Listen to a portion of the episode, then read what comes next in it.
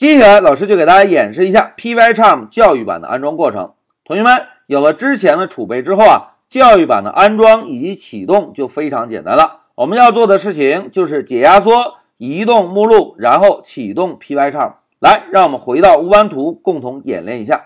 同学们，现在老师终端所在的位置就在加目录下载目录下。现在老师先敲一个 ls 杠 l，确认一下当前目录下的文件。同学们看，当前目录下除了专业版的压缩包，是不是还有一个教育版的压缩包？对吧？那么我们先用 tar 命令来解一下压缩。老师呢，敲一个 tar，然后杠 z 叉 vf，在杠 f 选项后面。我们接上要解压缩的压缩包的名字。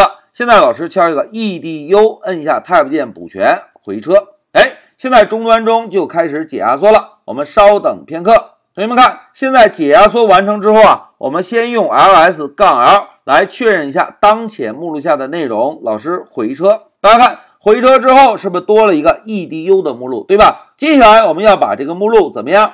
哎。移动到根目录下的 opt 目录下，对吧？那现在老师啊，就直接敲一个 su do，在这里老师再提示一下哦，同学们，如果要操作加目录之外的目录，我们都要以 root 身份来执行。那现在老师敲一个 mv 空格，紧接着跟上我们要移动的目录名，老师敲个 edu tab 键补全，紧接着跟上我们目标位置。先写一个根目录，然后敲一个 OP，摁 Tab 键补全。现在老师回车，回车之后呢，这个目录就已经被移动走了。如果我们想要确认是否真的移动走，我们可以用 ls 杠 l 接上根目录下的 opt 目录来确认一下。大家看，现在 edu 的目录是不是已经确实被移动到了根目录下 opt 的目录，对吧？紧接着我们要启动 Pycharm，应该怎么做啊？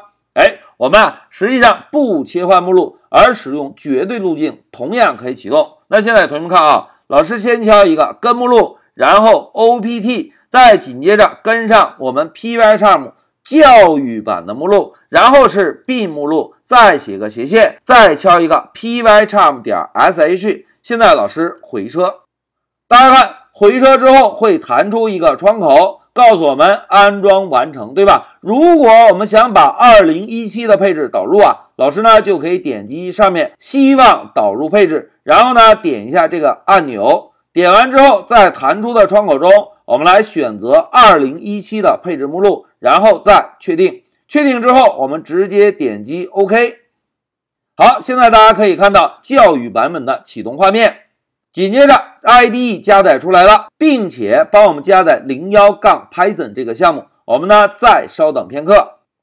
好，同学们看，一个教育版本就已经完全启动了。现在大家把注意力啊放在上面的菜单上。哎，同学们对比一下，教育版本的菜单选项是不是要比专业版本的菜单选项要少很多，对吧？因为啊，在免费的教育版中，只提供了 Python 开发的基础功能。而没有提供专业版中那些高级功能，因此呢，我们在教育版本中啊，只能看到有限的几个菜单选项。那现在同学们再注意一下右上角，右上角还有我们执行程序的工具条吗？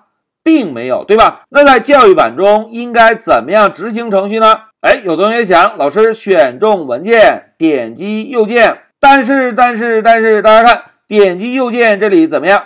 是灰的，对吧？为什么呢？哎。跟之前我们讲专业版是一样的，在第一次启动这个版本的时候，Pycharm 会做一些初始设置，我们必须等待初始设置完成之后，运行选项才能够被激活。现在大家看进度条结束之后啊，在编辑区域的左上角是不是多了一个三角箭头？这个三角箭头呢，就可以来执行程序了。现在老师点击一下，点击之后我们可以看到。控制台中已经正确的输出了我们两句 print 输出。好，讲到这里啊，我们一个教育版的安装过程就完成了。同学们回顾一下，跟之前我们使用专业版的安装有区别吗？是不是完全一模一样，对吧？只是相比较而言呢，教育版本的功能要比专业版本少很多。好，讲到这里，老师先暂停一下视频。